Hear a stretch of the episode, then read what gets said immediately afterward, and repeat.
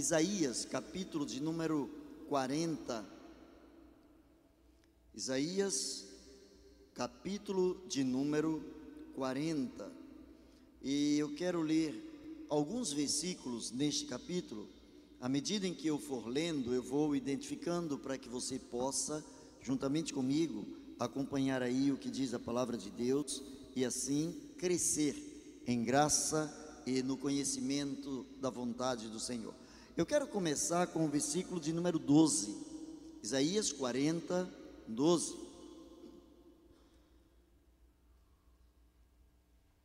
Quem da concha da sua mão mediu as águas e tomou a medida dos céus a palmos? Quem recolheu na terça parte de um éfa o pó da terra e pesou os montes em romana e os outeiros em balança de precisão? Quem guiou o Espírito do Senhor? Ou como o seu conselheiro o ensinou? Com quem tomou ele conselho para que lhe desse compreensão? Quem o instruiu na vereda do juízo e lhe ensinou sabedoria e lhe mostrou o caminho do entendimento? Eis que as nações são consideradas por ele como um pingo que cai de um balde e como um grão de pó na balança as ilhas são como pó fino que se levanta. Nem todo o Líbano basta para queimar, nem os seus animais para um holocausto. Todas as nações são perante ele como coisa que nada é. Ele as considera menos do que nada como um vácuo. Com quem comparareis esse Deus? Ou que coisa semelhante confrontareis com ele? O artífice funde a imagem e o ourives a cobre de ouro, e cadeias de prata forja para ela. Pula agora lá para o versículo de número 28. Não sabes, não ouviste, que é o eterno Deus, o Senhor, Criador dos fins da terra, nem se cansa, nem se fatiga, ele não pode, não se pode esquadrinhar o seu entendimento. Ele faz forte ao cansado, multiplica as forças ao que não tem nenhum vigor. Os jovens se cansam e se fatigam, os moços de exaustos caem, mas os que esperam no Senhor renovam as suas forças, sobem com asas como águias, correm e não se cansam, caminham e não se fatigam. Baixe a sua cabeça, vamos falar com Deus. Maravilhoso Deus e eterno Pai, Senhor da glória, nós louvamos o teu nome, te agradecemos pelo teu poder, pela tua santidade te agradecemos, ó Deus, pelo teu carinho. Obrigado por esse cuidado que tens tido para conosco. Obrigado, Senhor, porque não obstante sermos insignificantes, sermos, ó Deus, tão supérfluos, para ti nós temos valor. E por isso, Senhor, nós queremos te agradecer, queremos louvar o teu nome, porque tu tens dado valor às nossas vidas. Enche-nos com a tua presença, em nome de Jesus. Amém e amém. Eu quero pensar com você por alguns instantes sobre Deus valoriza você. Você tem valor diante do Senhor. É impressionante que, por vezes, quando estamos em algumas situações adversas, situações não muito confortáveis, é muito comum passar a cabeça do ser humano a ideia de que Deus se esqueceu de nós. A ideia de que nós somos ínfimos, insignificantes, medíocres, imperceptíveis aos seus olhos. A palavra do Senhor nos mostra que esse Deus de grandeza, esse Deus de sabedoria, esse Deus majestoso, esse Deus todo-poderoso, os seus ouvidos, a sua atenção está voltada para todo aquele que crê nele, todo aquele que espera, todo aquele que confia, todo aquele que o busca de todo o seu coração. O texto que nós estamos tomando por base começa dizendo que esse Deus, ele é tão grandioso, ele é tão poderoso, que Isaías ele faz aqui uma comparação e ele usa aqui um mecanismo, uma linguagem de figura, para exemplificar, para trazer à tona o poder e a grandiosidade desse Deus. Ele chega a dizer que com a concha da sua mão, Deus mediu toda a água dos céus, toda a água do universo, toda a água do cosmos, toda a água que existe, toda a água criada, formada, Deus mediu na concha da sua mão. Você já viu que na concha da mão cabe muito pouca água? Quando você está com muita sede, você não coloca água apenas na concha da mão, mas você coloca em um copo, você coloca em uma vasilha, você coloca em algo grande em que você possa, ou através do que você possa matar a sua sede. A palavra do Senhor diz que na concha das suas mãos, Deus coloca toda a quantidade de água do nosso planeta. Isso significa que, se Deus tivesse forma humana, eh, se Deus tivesse uma forma corpórea, eh, se estivéssemos atribuindo a Deus o tamanho de uma mão, toda a água do globo terrestre caberia na palma da sua mão, na concha da sua mão. Tal é a grandiosidade desse Deus. E a Bíblia diz, eh, Isaías fala, que ele também mediu o tamanho da terra a palmos. Com o tamanho da sua mão, o tamanho dos seus dedos, ele consegue saber a dimensão da terra. Não que literalmente Deus tenha colocado palmo a palmo, que Deus tenha medido através das medidas da sua mão, porque isso aí é o que nós vamos chamar de antropomorfismo, é uma forma humana que nós atribuímos a Deus para termos a ideia, para termos a percepção da grandiosidade de Deus. É como se com os próprios punhos Deus pudesse medir todo o globo terrestre, mostrando assim a grandiosidade desse Deus. Isaías chega a dizer o seguinte: quem aconselhou o espírito desse Deus? Com quem ele tomou conselho para fazer todas essas coisas? A resposta é óbvia: Deus nunca teve nenhum conselheiro. Deus nunca precisou de alguém para aconselhá-lo, de alguém para dizer aquilo que ele deveria fazer, ou como ele deveria se comportar, ou o que ele precisaria executar para se sair bem diante de alguma atividade, diante de algum desafio. Eu quero que você preste bem atenção a esse versículo, quando Isaías diz: Quem guiou o Espírito do Senhor, ou como o seu conselheiro o ensinou. Por vezes, eu disse que existe uma figura de linguagem aqui, é, que a teologia vai chamar de antropomorfismo, forma humana atribuída a Deus, quando nós dizemos que cabe toda a água da terra, do planeta, na concha da mão de Deus, estamos atribuindo a Deus uma forma humana para que possamos entender. Se um homem tem aproximadamente na estatura brasileira, em média, 1,70m, veja quanto cabe, quantos centímetros cúbicos cabem de água na palma da sua mão. É isso que Isaías está querendo enfatizar. É isso que ele está querendo trazer à tona: que esse Deus tão grandioso, esse Deus tão majestoso, ele não precisou de ninguém que pudesse aconselhá-lo. Mas também, assim como atribuímos a Deus características humanas para entendermos melhor o proceder, a grandeza, o amor, a profundidade, a altura, a largura, o tamanho de Deus, se é que o podemos medir. Por vezes também nós temos a intenção de assumir a forma da divindade, por vezes queremos assumir a forma de conselheiros de Deus, queremos dizer a Deus aquilo que Deus precisa fazer, aquilo que alegra os nossos corações e que por vezes batemos o pé, batemos em retirada contra o próprio Deus, quando as coisas não saem de acordo com aquilo que nós prescrevemos, como se nós pudéssemos aconselhar, como se pudéssemos ser conselheiros do próprio Deus. A palavra do Senhor diz que todas as nações, ele não fala aqui todos os países. Isaías não está se referindo aqui a uma questão geográfica, mas quando ele fala de nações, ele está falando de povo, ele está falando de pessoas. Todas as nações são perante ele como coisa que nada é.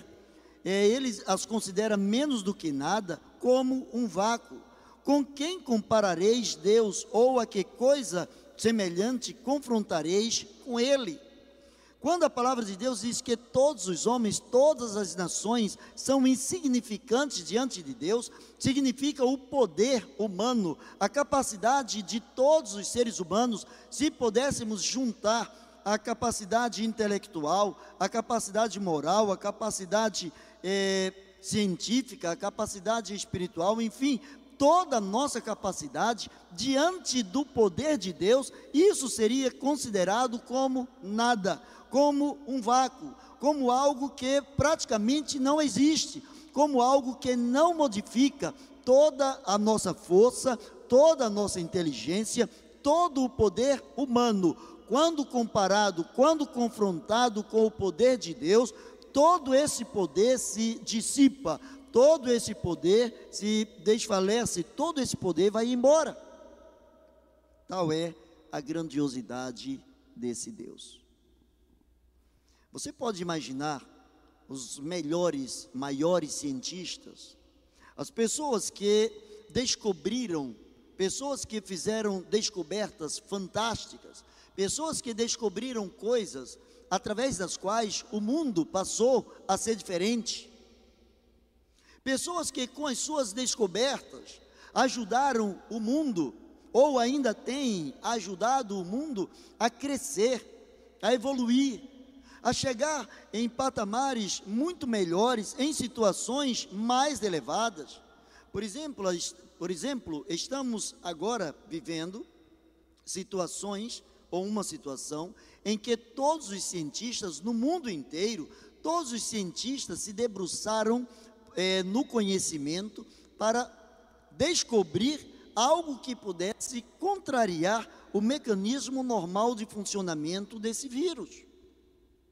Toda a ciência, toda a intelectualidade do ser humano, e cremos que num tempo até recorde, um tempo pequeno, um ano, um ano e pouco, a comunidade científica descobriu coisas que podem frear, coisas que podem evitar a proliferação de, desse vírus, da, da enfermidade, para que a morte não alcance muito mais outras pessoas, não chegue a patamares muito maiores, a números elevadíssimos. Embora todo o conhecimento científico tem crescido, o homem tem crescido na sua intelectualidade, e num tempo recorde, o homem tem dado respostas às expectativas humanas, todo esse conhecimento, quando comparado com o conhecimento de Deus, diz o profeta Isaías, isso é como se fosse nada. Ele usa aqui uma figura de linguagem sobre o Líbano, mas vamos trazer para uma realidade brasileira. É como se ele dissesse assim: olha, nem toda a Amazônia, nem toda a Amazônia, todas as árvores da Amazônia é, são suficientes para fazermos um holocausto diante dele. Se pudéssemos juntar toda a madeira é, que existe no, na, na Amazônia, não no Amazonas, mas na Amazônia, ele diz: tudo isso seria muito pouco diante da grandeza de Deus.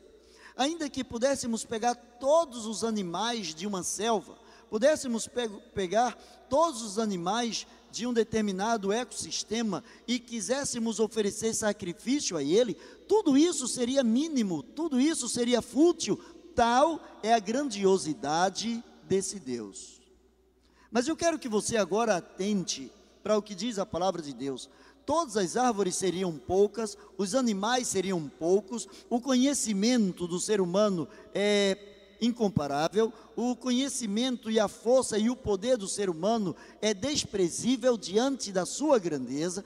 Contudo, ele diz assim: Não sabes, versículo 28, não sabes, não ouviste que o eterno Deus, o Senhor, o Criador dos fins da terra, nem se cansa, nem se fatiga, e não se pode esquadrinhar o seu entendimento, não se pode avaliar o conhecimento desse Deus, o entendimento desse Deus, porque mesmo sendo tão grande, mesmo sendo tão inigualável, mesmo vendo os homens como coisas que nada são, esse Deus é, resolveu fazer deste homem, fazer da minha vida e da tua vida, vidas que ele valoriza, vidas em que é, para nos abençoar, ele começa a fazer coisas, ele começa a operar, ele começa a liberar a sua graça, o seu poder, de uma forma tão especial, que o conhecimento humano entra em paranoia.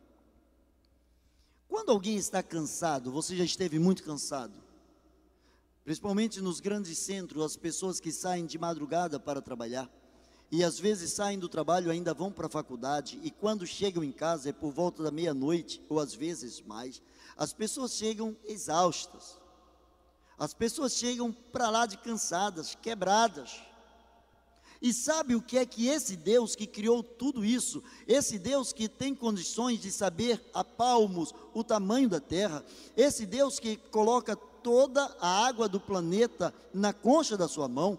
Esse Deus tão maravilhoso, ele pega aquela pessoa que não tem nenhum vigor, nenhuma força, que está cansado, que está sobrecarregado, e diz a palavra de Deus que ele aumenta as forças, ele multiplica as forças, ele inverte, ele retira o cansaço e aplica a exatidão do seu poder, a exatidão da sua grandeza, porque quando comparado os homens, por faixa etárias, quando comparado os homens como crianças, jovens e adultos e anciãos, é óbvio que os jovens têm muito mais energia, os jovens têm muito mais vida, os jovens têm muito mais dinamismo, e o que diz a palavra de Deus, os jovens se cansam, se fatigam, os moços exaustos caem, mas vê o que diz a palavra do Senhor, os que esperam no Senhor os que esperam no Senhor, os que confiam no Senhor, terão suas forças renovadas. Talvez você já tenha dito, ou tenha como hábito dizer: Eu não aguento mais. Tenho ouvido isso, e cada vez que eu escuto alguém dizer eu não aguento mais, me dá vontade de rir. Não por deboche, mas por não acreditar que você não aguenta mais. Você pode estar exausto. Você pode ter chegado ao seu limite máximo. Assim como uma borracha, como um elástico que foi esticado até a sua é, maior potência, até a sua extremidade. O elástico, a borracha, quando for solto, ele vai trazer uma força, ele vai trazer uma pressão, ele vai trazer algo é, contrário, ele vai trazer uma energia, ele vai trazer um pulso ou um impulso bem maior do que aquele que ele sofreu quando ele foi esticado. A palavra do Senhor diz: os que esperam no Senhor renovam as suas forças, sobem como, como águias com asas. A águia ela não se intimida diante das tempestades, diante das correntezas de, de, de vento de ar. Pelo contrário, ela sempre está indo de encontro às correntes de ar. Ela vai na direção contrária, ela consegue chegar a alturas que outras aves mais simples não conseguem chegar.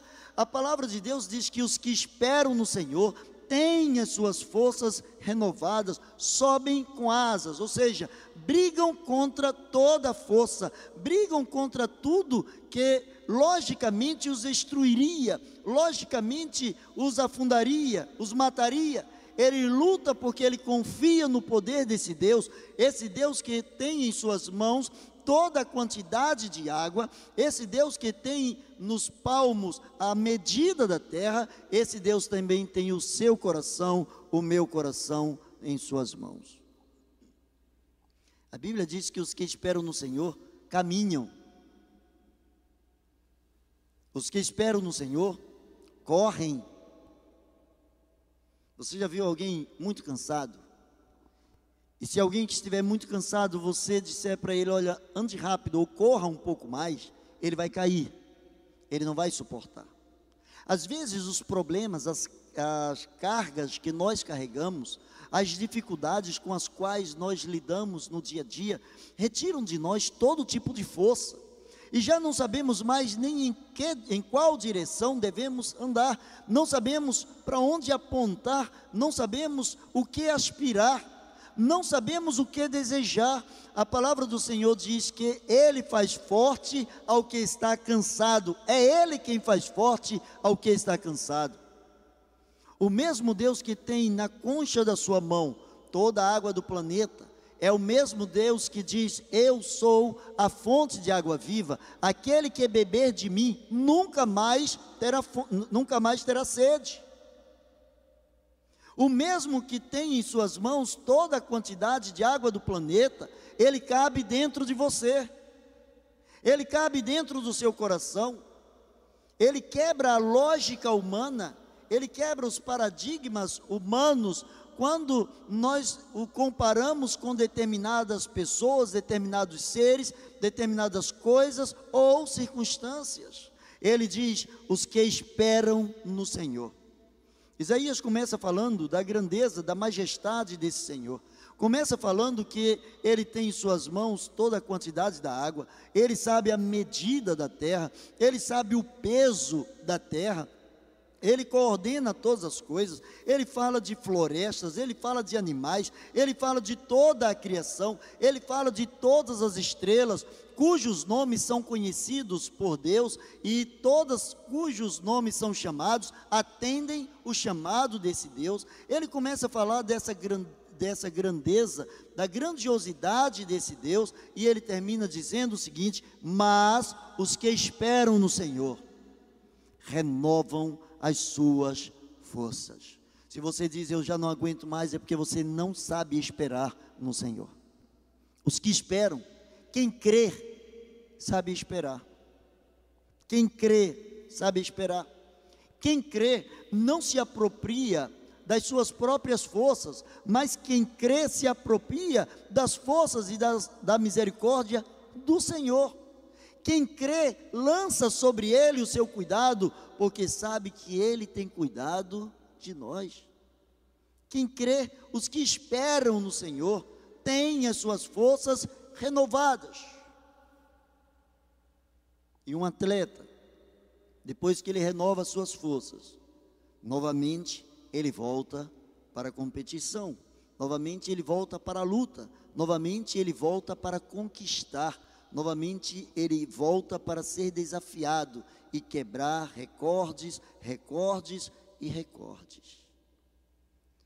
Às vezes, o nosso peso às vezes o que está nos deixando cair, arrastar, o que está tirando a nossa coragem, o que está tirando a nossa vivacidade, pode ser a doença, pode ser a enfermidade, pode ser um problema financeiro, pode ser um problema conjugal, pode ser um problema espiritual, pode ser um problema é, de relacionamento com as pessoas, pode ser um problema de decepção com outras pessoas, não importa qual a direção que você esteja andando, se você espera no Senhor, as suas forças serão renovadas. E serão renovadas não porque você tem poder autorrestaurador, mas serão renovadas porque Ele, e somente Ele, pela sua graça e pela sua misericórdia, faz forte ao que está cansado. Ele faz forte àquele que está cansado. Ele multiplica as forças àquele que não tem nenhum vigor. Ele faz com que aqueles que estão desafiando ou desafiados pelos problemas, aqueles que estão desafiados pela inquietude do seu coração, mas aqueles que sabem lançar sobre ele, lançar sobre ele a sua ansiedade, há de descobrir que ele tem cuidado de tais pessoas. Mas eu quero concluir. A palavra do Senhor diz: Não sabes, não ouviste, que o eterno Deus, o Senhor, o Criador dos fins da terra, não se cansa Sabe por quê?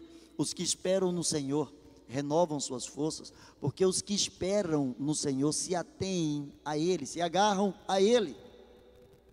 Os que esperam no Senhor se debruçam no Senhor, seguram no ombro do Senhor, fazem do Senhor o seu pilar, e diz a palavra de Deus: o eterno, o Senhor, o Criador dos fins da terra, Ele não se cansa.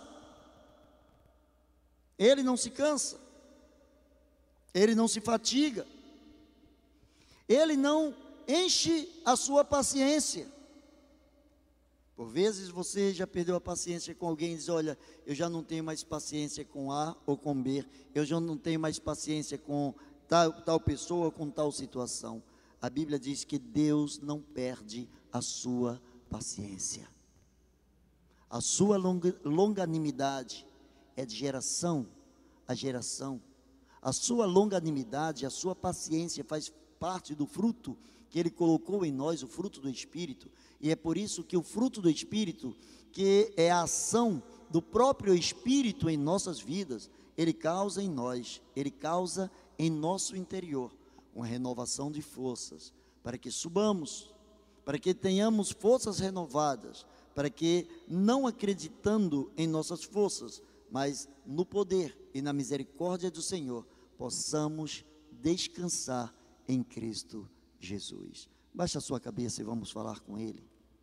Agradeça a Deus porque você pode descansar. Tem um ente querido hospitalizado, agradeça a Deus porque você pode descansar.